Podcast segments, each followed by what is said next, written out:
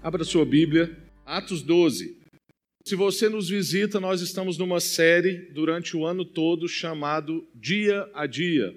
A gente está vendo o dia a dia do início da igreja ali em Atos e Deus tem feito coisas grandiosas, tremendas. Nós estamos sendo impactados, ao mesmo tempo transformados, ao mesmo tempo chacoalhados, animados.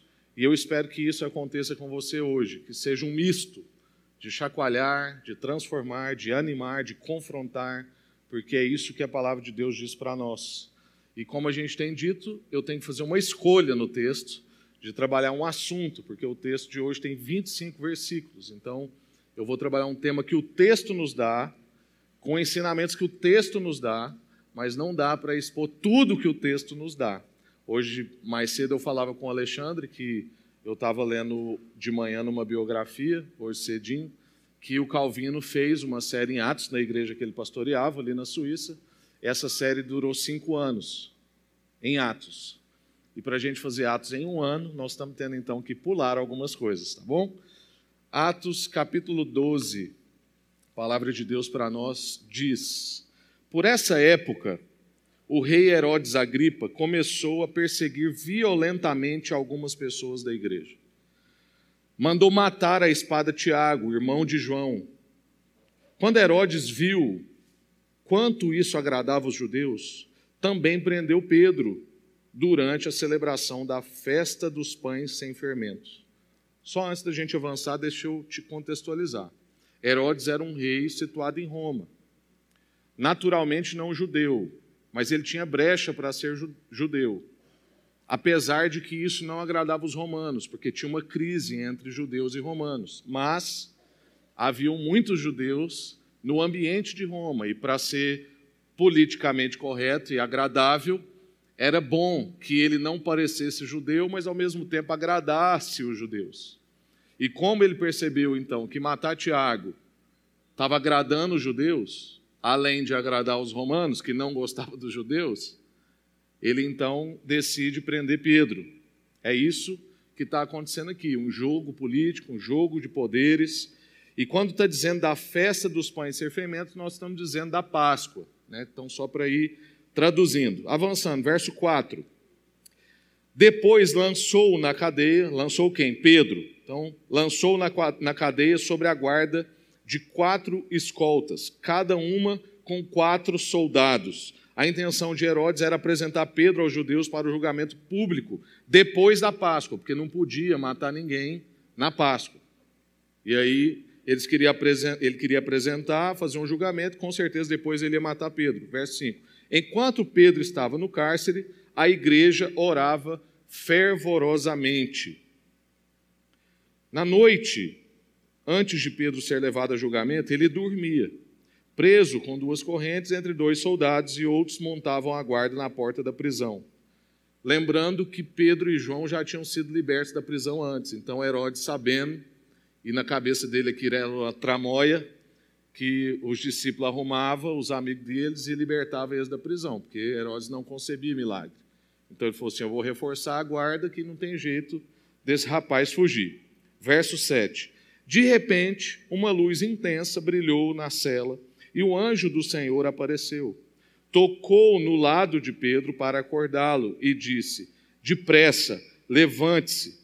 E as correntes caíram dos pulsos de Pedro. Então o anjo lhes disse: Vista-se, calce as sandálias. E Pedro obedeceu. Agora vista a capa e siga-me, ordenou o anjo. Pedro, verso 9: Pedro deixou a cela, seguindo o anjo. O tempo todo, porém, pensava que era uma visão. Ele tinha acabado de ter uma visão, né? Do lençol com os animais. Então Pedro estava vivendo tanta experiência ali que ele já não estava sabendo mais se era visão, se era sonho, se era aparição, né? Então, aí Pedro deixou a cela, o tempo passou, é, não sabia se era uma visão, sem entender se era real o que acontecia. Verso 10: Passaram o primeiro e o segundo postos de guarda, e quando chegaram ao portão de ferro que dava para a cidade, o portão se abriu sozinho. Primeira vez, portão automático na história foi com o anjo Pedro. O portão abriu sozinho para eles. Os dois passaram e foram caminhando. Sensor de presença esse portão, né? Muito legal. É, Então, eles passaram e foram caminhando ao longo da rua até que subitamente o anjo o deixou. Verso 11. Por fim, Pedro caiu em si. É verdade mesmo, disse ele. O Senhor enviou o seu anjo para me salvar daquilo que Herodes e os judeus planejavam me fazer. Quando Pedro se deu conta disso, foi para a casa de Maria, mãe de João Marcos, onde muitos estavam reunidos para orar.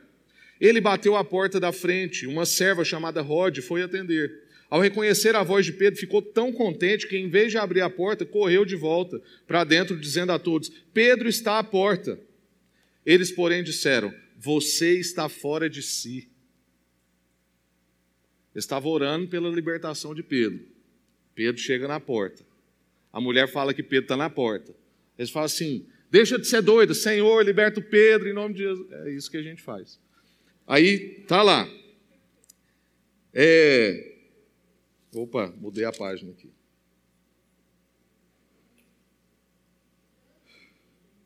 Verso 15. Tá bom. Eles, porém, disseram: Você está fora de si. Diante da insistência dela, concluíram: Deve ser o anjo dele. Enquanto isso, Pedro continuava a bater. Quando por fim abriram a porta e o viram, ficaram admirados. Ele fez um sinal para se acalmarem e lhes contou que, como o Senhor havia tirado da prisão contem a Tiago. Aí você está achando que é bagunça, né? Porque Tiago morreu decapitado. É outro Tiago, gente. Esse Tiago aqui que ele está mandando contar agora é o Tiago, irmão de Jesus, que provavelmente tinha ficado em Jerusalém, cuidando da igreja de Jerusalém, provavelmente tinha sido reconhecido um líder, estava em Jerusalém, então Pedro está mandando chegar a notícia até Tiago, irmão de Jesus, porque o Tiago que foi decapitado aqui no início, de onde a gente leu, era Tiago, irmão de João. Aqueles que pediram fogo do céu quando chegaram em Samaria e Jesus foi maltratado. Tá bom? Então, é, é outro Tiago. Contem a Tiago e aos outros irmãos o que aconteceu, disse ele. Então foi para outro lugar. Ao amanhecer, houve grande alvoroço entre os soldados a respeito do que tinha acontecido a Pedro. Herodes ordenou que fosse feita uma busca completa por ele. Não conseguindo encontrá-lo, interrogou os guardas e mandou executá-los. Depois disso, Herodes partiu da Judéia e foi passar algum tempo em Cesareia. O rei Herodes estava muito irado com o povo de Tiro e Sidom. Assim, as duas cidades se uniram na tentativa de se reconciliar com o rei, pois dependiam das suas terras para obter alimento.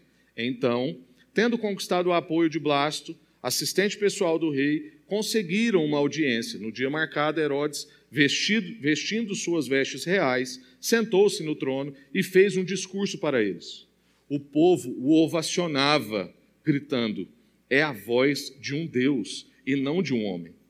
No mesmo instante, um anjo do Senhor feriu Herodes com uma enfermidade, pois ele não ofereceu a glória a Deus. Foi comido por vermes e morreu. Enquanto isso, a palavra de Deus continuava a se espalhar e haviam muitos novos convertidos.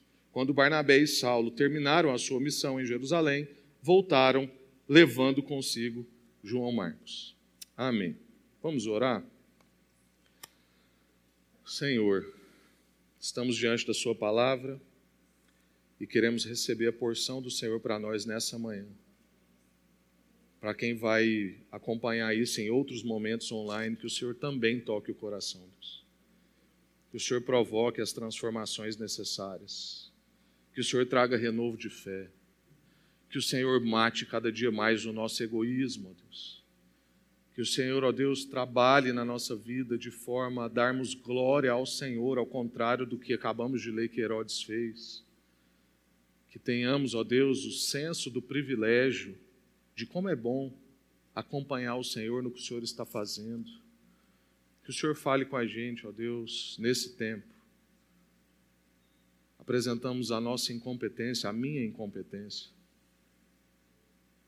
Quero mesmo, ó Deus, que o Senhor nos dê os frutos que só o Senhor pode dar. Em nome de Jesus. Amém. Graças a Deus.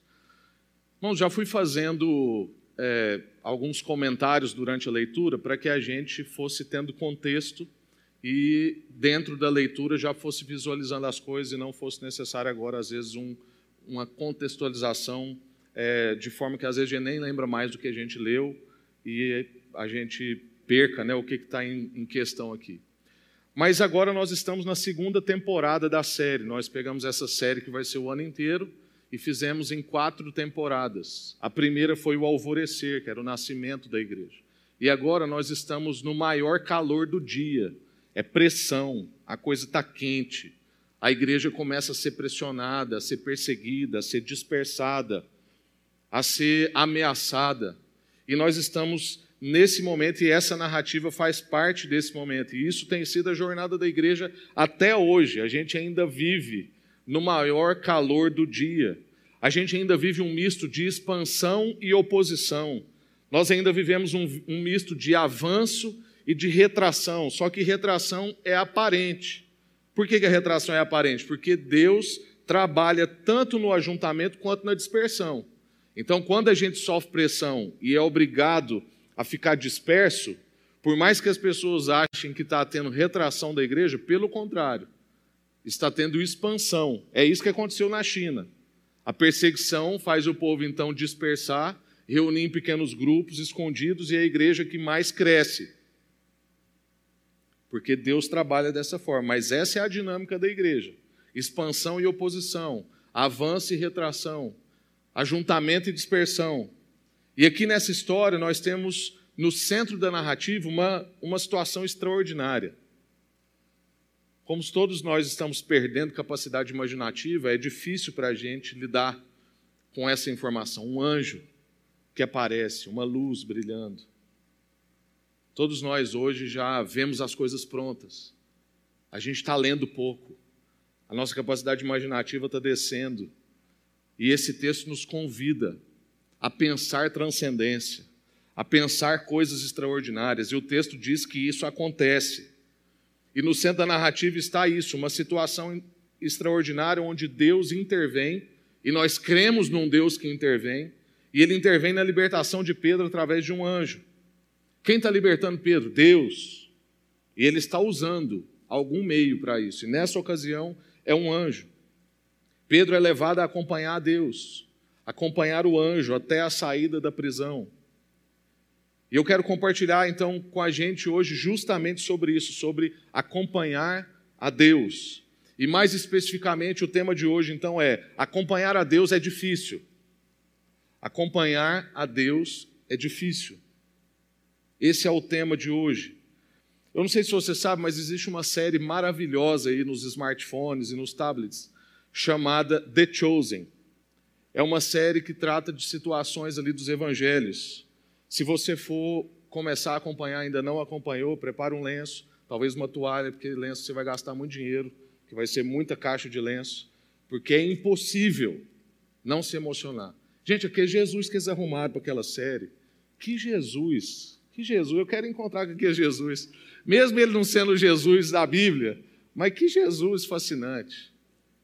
Enfim, nessa série, essa série retrata vividamente assim a vida de Pedro e o desejo dele de ser amigo de Jesus. Ela retrata outros discípulos. É muito legal de ver, né, a, a partir de um estudo da cultura, do hebraico, e aquilo ali tem um estudo profundo, tem muita semelhança com os costumes e tal. Você vê a personalidade do Mateus, a personalidade do Pedro, a personalidade do João. E a gente vê vividamente no, na vida do Pedro o desejo dele ser amigo de Deus, no caso, amigo de Jesus. Pedro protege, ele planeja, ele escolta Jesus, ele quer estar próximo, ele quer servir, ele quer atuar, ele quer agradar. Sabe aquela coisa assim, você vê uma pessoa que você quer ser amiga, que você quer aproximar, aí você começa, eu quero andar com ele todo dia, eu quero facilitar as coisas para ele, eu quero estar próximo. Pedro era isso, ele acompanha Jesus no que ele está fazendo. Isso não é fácil. Na maioria das vezes, não é fácil, pelo contrário. Mas Pedro continua seguindo junto e acompanhando, e esse é o chamado para nós. E a gente está vendo Pedro aqui então, vivendo uma ocasião extraordinária e se dispondo a acompanhar a Deus no que Deus está fazendo. Porque, como já dizia a canção, não existe nada melhor do que ser amigo de Deus. Caminhar seguro na luz, a luz que brilhou nessa prisão, desfrutar desse amor, dessa misericórdia, desse livramento. O próprio Jesus, no seu momento de despedida, diz para os discípulos que agora eles, Eles mudaram de nível. Agora eu já não vos chamo servo, eu vos chamo amigo. E é bom ser amigo de Deus, não existe nada melhor do que isso e acompanhá-lo no que ele está fazendo. Mas a verdade é que muitas vezes nós achamos que é Deus quem nos acompanha e não nós que o acompanhamos. Não é assim? A gente fala assim: não, Deus está comigo. Aonde eu for, Deus irá. Deus vai abençoar as obras das minhas mãos. Nós somos muito autocentrados, nós somos soberbos, mesmo que muitas vezes não intencionalmente, mas a queda fez isso com a gente. A gente acha que é isso, onde eu for, Deus vai estar comigo, Deus está comigo. Ora, nós é quem estamos com Deus e devemos querer estar. Porque Deus não está com a gente para qualquer lugar que a gente vai, não. É claro que Deus é onipresente e por isso ele não poderia deixar de estar num lugar. Mas por estar, eu não quero dizer somente estar. Eu quero dizer ser em nós. Eu quero dizer estar no sentido de quem encontrou com Cristo, agora é um com o Pai. E nesse sentido, é nós quem estamos com Ele. Deus está em movimento. E a gente tem que tomar uma decisão todo dia, momento a momento, se nós entramos no movimento de Deus ou não. E muitas vezes parece que nós estamos guerreando, querendo trazer Deus para o nosso movimento. E Deus está querendo colocar-nos no movimento dele. É isso que o Espírito significa. O Espírito sopra. E a gente quer estar leve nas mãos de Deus para ser conduzido por esse Espírito. Deus está conduzindo a história, Ele está usando acontecimentos para cumprir os seus propósitos. Nós ali estamos igual arroz no churrasco, sabe? Aquela coisa assim, que tem gente que nem faz questão, mas está lá, está acompanhando. Mas Deus é a picanha, entendeu? É o centro é a espera de todo mundo. E a gente está acompanhando o que Deus está fazendo nos seus propósitos. A gente está tendo o privilégio de acompanhar o autor, o condutor e o consumador da história nos seus planos. Mas ser amigo de Deus e acompanhar a Deus, muitas vezes é tipo acompanhar o Leônidas do 300. Lembra que um comediante fez uma narrativa dele, um amigo dele ali, se fosse se eles no exército do Leônidas? E aí, no momento lá, ele pergunta assim: Leônidas, quanto que é? É 300 conta quanto? Uns 600? Que aí pelo menos é dois para cada um, né? Dá daqui, dá de lá e resolve. Aí aquilo vai avançando e chega uma hora que o Leônidas fala, né? Somos 300 contra 30 mil. Aí o amigo do comediante fala assim: Ô Leônidas, você tem que parar de arrumar essas confusão.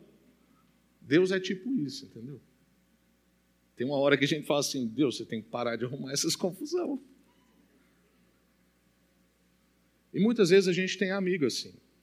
Gente não quer ser amigo de Deus. Eu tenho um conselho assim, né? Tá tudo bem tal. Aí o conselho fala assim: não, vamos fazer tal coisa. Falo, gente, vocês têm que parar de arrumar essas confusão. Muitas vezes eu sou um amigo assim para outros amigos. Amo deixar as pessoas em crise. Ontem eu liguei para dar um, parabéns para um amigo, e ele falou assim: oh, eu louvo a Deus pelas crises que você tem gerado na minha vida. Eu falo assim, cara, isso é meu lema ministerial. Eu não quero parar de arrumar essas confusões. Porque amigos custam na jornada. Mas eles muitas vezes são os que mais nos elevam, são os que nos melhoram, são os que nos levam a viver algo novo e bom. E Pedro e a igreja primitiva estavam vivendo sempre algo novo e bom, sendo entrando na missão desse Deus que é um amigo. Deus é esse amigo e acompanhá-lo muitas vezes é difícil, mas é bom.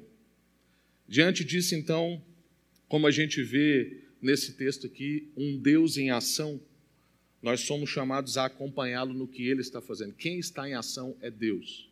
E nós queremos acompanhá-lo no que ele está fazendo. E diante disso, eu quero propor, então, três formas que o texto nos apresenta de como acompanhar a Deus. Primeira coisa que o texto mostra para nós é acompanhar a Deus na vida e na morte.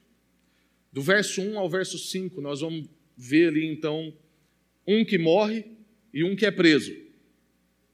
Mas o que é preso e ia ser morto em seguida é liberto. E o chamado para a gente acompanhar esse Deus que está em ação e esse Deus que é amigo é um chamado para ser amigo dele na vida e na morte, no sofrimento e nas pressões. Vale lembrar para nós quem era Herodes, porque a gente vê Herodes mais de uma vez na Bíblia. Você pensa assim, nossa, esse cara é imortal, né? Não. Teve o primeiro Herodes, Herodes o Grande, que mandou matar as crianças tudo na época que Jesus nasceu. Esse Herodes que a gente está lendo aqui vem bem depois dele. Ele é sobrinho de Herodes Antipas. O Herodes Antipas é o que julgou Jesus. Esse que nós estamos lendo aqui ainda está depois. Ou seja, é uma linhagem de trabalho maligno. São gerações de trabalhos frustrados quanto aos desígnios de Deus. E isso é importante a gente lembrar. Existem gerações de trabalhos malignos, mas não existem gerações que frustram a vontade de Deus. Aqui é uma geração de trabalhos frustrados quanto aos desígnios de Deus. Tentou com Jesus quando ele nasceu, tentou com Jesus quando ele morreu, tentou agora com a igreja, que é os amigos de Jesus, quando Jesus ressuscitou. E tudo vai sendo frustrado, porque Deus está em ação e nada pode parar. O relato então começa dizendo que Tiago morre e sabemos que Pedro vive. E muitas vezes a gente passa batido nisso, né? mas isso aqui é forte, gente. Você pensa João, irmão de Tiago, recebendo a notícia alegre de que Pedro está liberto e vivo. Por que que Tiago morreu? Como é que a gente lida com isso? Pedro vai chegar lá liberto na reunião de oração. Aí vai mandar avisar João. E, Tiago, e João vai receber essa notícia de que jeito? Como que você receberia? O que, que Tiago fez de errado? Porque muitas vezes a gente pensa desse jeito. Né? Será que ele não fez a devocional no dia? Chutou um cachorro na rua? xingou um palavrão terrível. Aí naquele dia, pô, era o dia errado. Tinha planejado matar, ele não fez a devocional, chutou um cachorro, lascou. Perdeu a cabeça. O John Stott vai dizer para nós que é um mistério que Tiago não tenha sido poupado da morte e Pedro sim. Mas também nos faz lembrar que quando Tiago e João pedem lugares especiais ao lado de Jesus. Vocês lembram dessa conversa? Tiago e João, o irmão, está lá conversando diante de Jesus, fala assim: ó, oh, quando você estiver lá, prepara um lugarzinho para nós, a gente quer sentar do seu lado e tal. Quando eles pedem para sentar ao lado de Jesus, Jesus diz que eles beberiam do seu cálice e compartilhariam do seu batismo. Ou seja, eles participariam do seu sofrimento. Jesus com certeza não era sarcástico. Mas se ele fosse eu, que luto contra o sarcasmo, quando Tiago e João tivessem pedido para mim um lugar do meu lado, eu ia dar um sorrisinho de canto de boca. Ia falar assim: vocês vão ter. Porque ele pergunta para eles, né? Fala assim: acaso vocês conseguem tomar do cálice que eu vou beber e passar pelo batismo que eu vou passar? E eles falaram assim: sim. E aí Jesus fala assim: de fato, vocês vão. E aqui, claro que eu não estou dizendo que Jesus mandou matar a cabeça de Tiago e tal. Mas isso é um fato, está lá. Acompanhar Jesus no cálice e no batismo. Nós temos perdido de vista que viver é Cristo e morrer é Cristo. Somos chamados a acompanhá-lo na vida e na morte. Muitos de nós não estamos ansiando mais com fervor, a volta de Jesus. Não desejamos ardentemente esse encontro na vida e na morte. Como uma vez o pastor Paulo Júnior brincou que Deus é um pai que mora longe e a gente não quer visitá-lo. Né, a gente ama, a gente manda carta, fala que está com saudade, mas visitar mesmo a gente não quer de jeito nenhum. Os apóstolos revelam para nós que precisamos ter coragem diante da morte. Note que Pedro dorme, diante da morte. Paulo canta na prisão diante da morte. Estevão ora. E nós? E eu? E você? Qual é a nossa postura diante da morte? Recentemente, há dez dias atrás, menos de dez dias, eu fui num velório e eu fui muito abençoado nesse velório.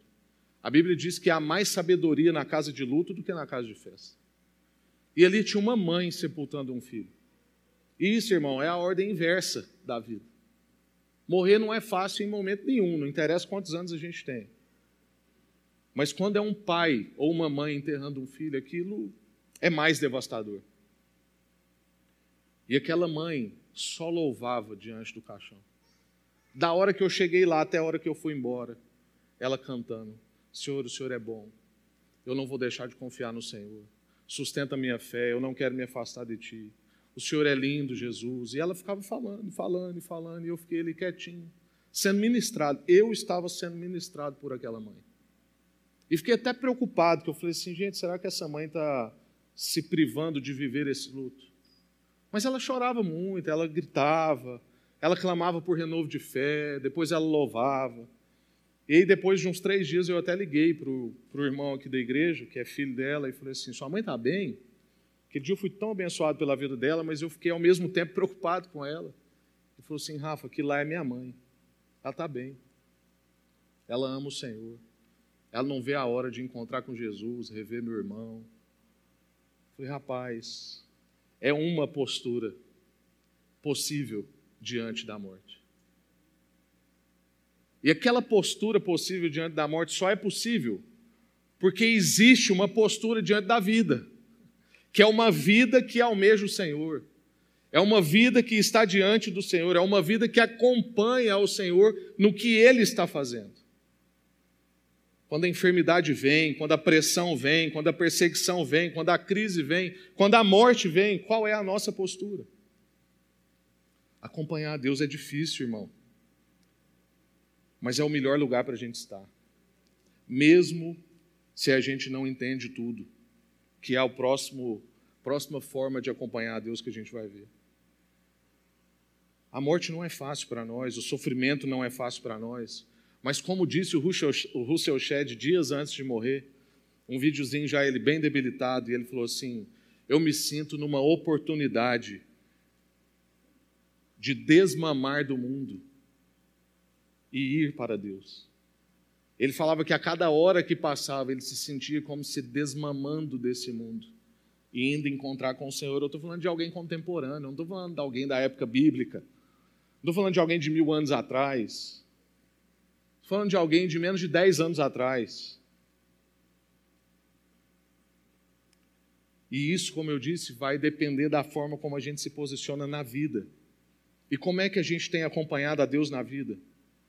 Ele, por acaso, na sua vida, é aquele tesouro que a Bíblia diz que o reino de Deus é como uma pessoa que achou um tesouro num terreno, foi lá, enterrou, voltou, vendeu tudo que tinha para comprar aquela área que tinha aquele tesouro.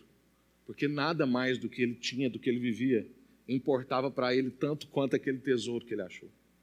Por acaso, na sua vida, ele é esse tesouro que você achou e por isso você abandona todas as outras coisas por causa desse tesouro. Os possíveis prazeres, as suas frustrações.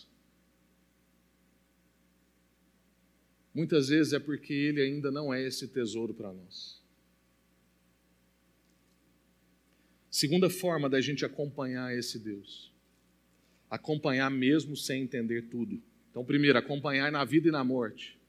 Segundo, o que o texto está mostrando para nós, acompanhar mesmo sem entender tudo. Do verso 7 ao verso 12, é esse evento extraordinário. Um anjo aparece para Pedro, ele não está entendendo direito, e ele é chamado a seguir. E ele segue mesmo sem entender tudo. É uma postura de confiança, de obediência, de descanso. Note, Pedro dorme. Pedro está descansando no Senhor. Pedro obedece o anjo. Ele ainda não tinha total discernimento do que estava acontecendo, ele não sabia se era sonho, se era visão, se era aparição. Mas mesmo sem um total discernimento do que está acontecendo, ele segue, ele confia. Eu olho para a minha vida e às vezes a gente é injusto em relação a Deus com isso, né? Porque, por exemplo, eu não precisava saber tudo sobre parto para acompanhar a Iana e os médicos num parto. Você não precisa saber tudo sobre plano de voo para acompanhar um monte de pessoas e um piloto no avião. Que é um absurdo aquilo. Um trem daquele tamanho com aquele tanto de gente que fica em cima do ar. No ar, quer dizer. Mas muitas vezes nós exigimos isso de Deus na nossa caminhada. A gente quer entender tudo e discernir tudo para que depois a gente tome um passo. E a palavra de Deus está dizendo para nós: siga, acompanhe. Se você confia no motorista de ônibus, você não pode confiar no Supremo Condutor. Esses dias eu conversando com uma pessoa sobre fé, e ela falando que não tinha fé. Eu falei assim: você anda de ônibus? Ele falou: ando. Eu falei: meu irmão, você tem mais fé do que muita gente. Quando você subiu no ônibus, você pediu a carteira de motorista? Do motorista? Eu quero ver sua carteira. Quero ver se ela é D, se ela é A. Você ligou para o dono da empresa e falou assim: esse cara aqui fez todo o processo de recrutamento, ele fez baliza direitinho. Não, gente, a gente simplesmente entra, ainda paga por isso e confia num estranho que te conduz. E com Deus, muitas vezes, a gente não é assim. Somos convidados a acompanhar, mesmo sem entender tudo. Eu me lembro do Kleiser, não sei quantos aqui lembram do Kleiser, era um irmão nosso, líder de pequeno grupo, líder de casais. Ele e a Meire eram uma bênção aqui na igreja, hoje eles moram nos Estados Unidos. E o Kleiser trabalhava numa grande empresa aqui em Goiânia, tinha um salário invejável, ele era chefe não vou dar mais detalhes, senão vocês vão. A gente vai daqui a pouco fala o nome da empresa. Era chefe de uma área importante. E aí ele foi convidado a entrar num esquema, ele se rejeitou a entrar num esquema, um testemunho de fidelidade. E então saíram com ele da empresa. E o Cleiser viveu fidelidade, mas ele viveu também deserto. E Deus foi sustentando ele, refinando ele ao longo do processo. E o Cleiser nunca deixou de trabalhar, ele arrumava um jeito. Ele lavava os carros da gente, ele polia, e isso foi virando depois uma coisa grande. Assim, ele foi tendo mais oportunidades e tal, até que ele mudou e agora ele tem lá uma oficina disso, e ele fica polindo o carro dos sonhos, coloca no Instagram. Um cara super animado, você quer ficar animado, é ligar para o assim, qualquer hora, três horas da tarde. Ele atende fazer mó festa, confiante, alegre.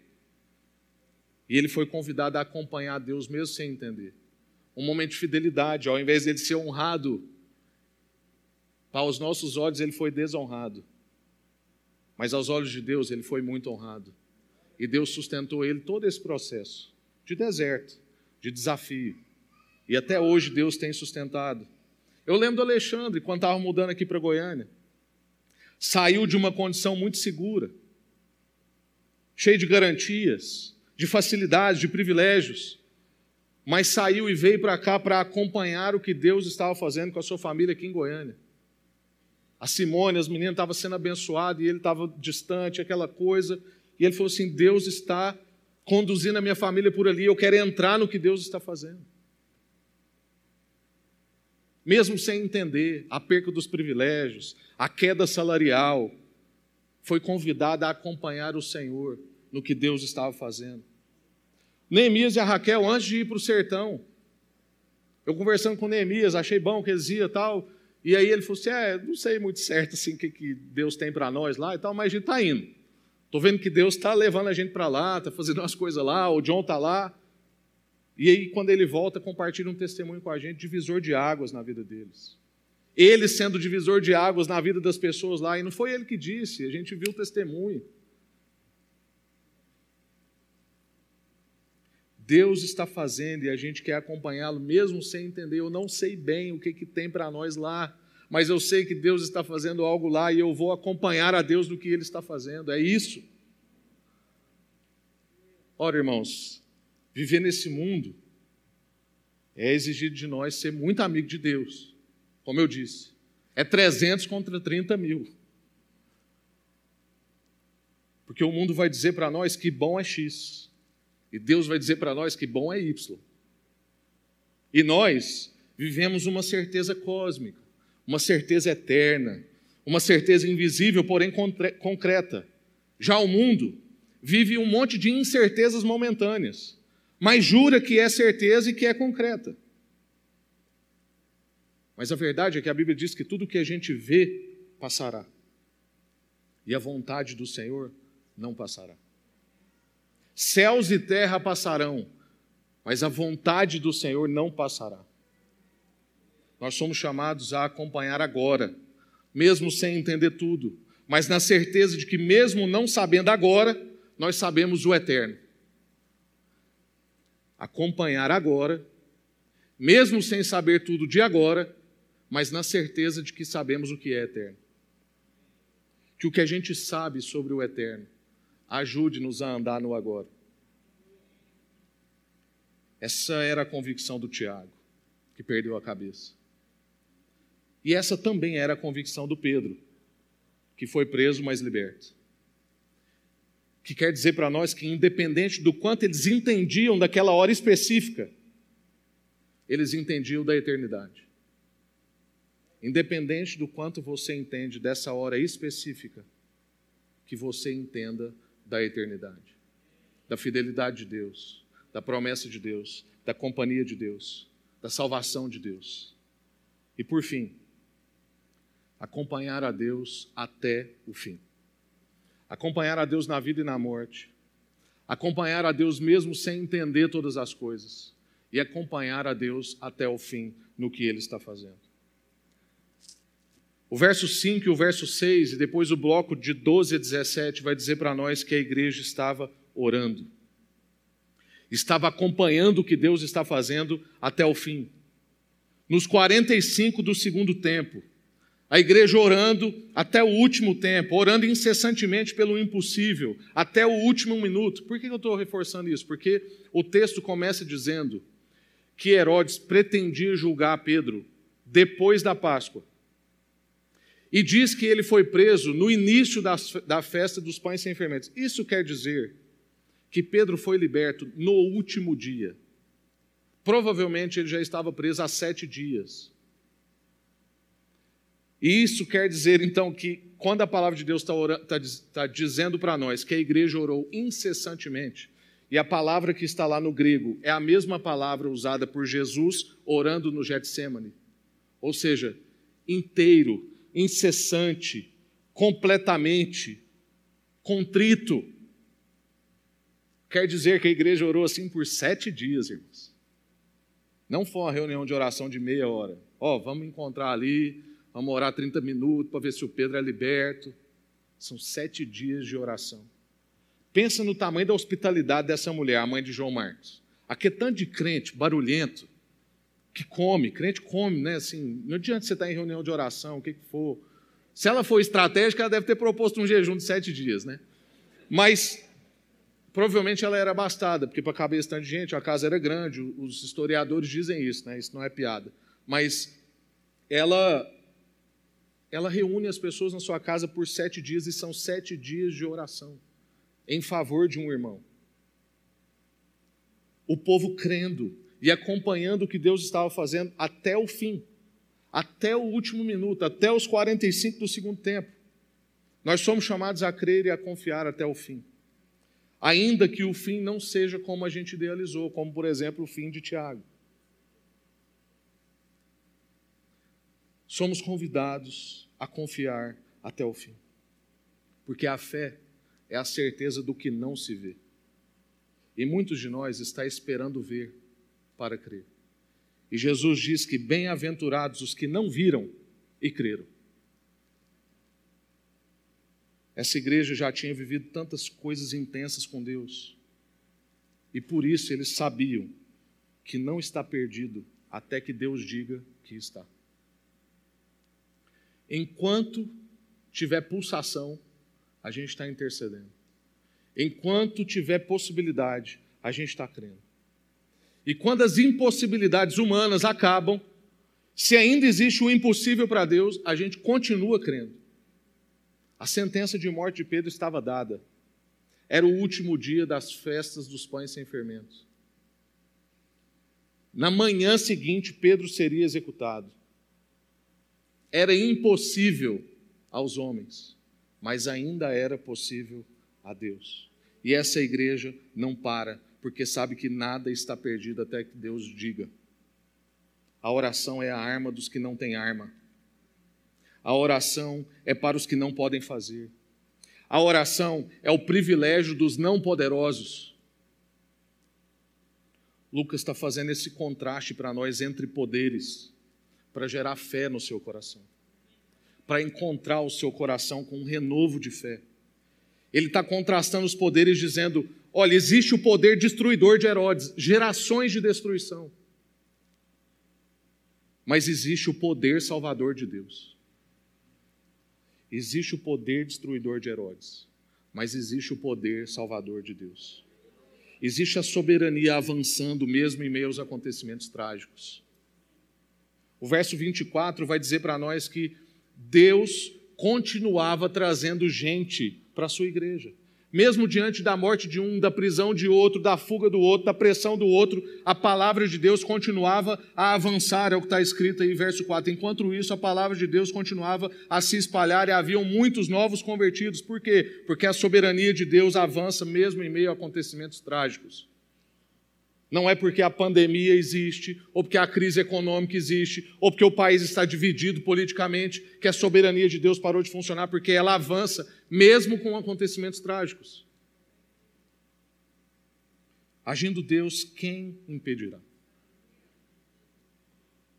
Enquanto Herodes via tramóia, maquinação, porque para Herodes é o seguinte: a, a fuga de Pedro foi a corrupção dos soldados ou a maestria dos discípulos, que arrumaram um jeito dele sair. Mas enquanto Herodes vê trama e maquinação, a igreja vê anjo. E isso diz muito sobre nós, irmãos. Quando a gente olha para o cenário do nosso país, quando a gente olha para o cenário das empresas, a gente só vê tramóia e maquinação, ou a gente ainda tem a capacidade de ver anjo? É isso que diferencia nós de quem não tem fé. Enquanto alguns tentam encontrar nas obviedades dos acontecimentos os fatos, nós confiamos na possibilidade da transcendência, do eterno invadindo o temporal. Tem uma oração no livro do Piper de um homem chamado Dixon que diz: Quando dependemos das organizações, obtemos o que elas podem oferecer. Quando dependemos da educação, alcançamos o que ela pode oferecer.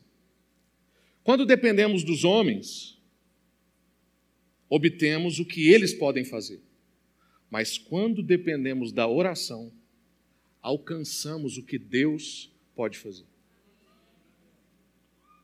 Eu chamo você então a acompanhar a Deus até o fim, crendo que Deus pode fazer tudo e eu quero concluir então. Acompanhar a Deus não é fácil, mas é bom. Acompanhar a Deus é difícil, mas é bom, porque não existe nada melhor do que ser amigo de Deus. Se você tem insistido para Deus acompanhar você nos seus planos, nos seus projetos, busque corrigir isso no seu coração e passe a acompanhar a Deus no que Ele está fazendo aonde ele está indo, porque não existe nada melhor.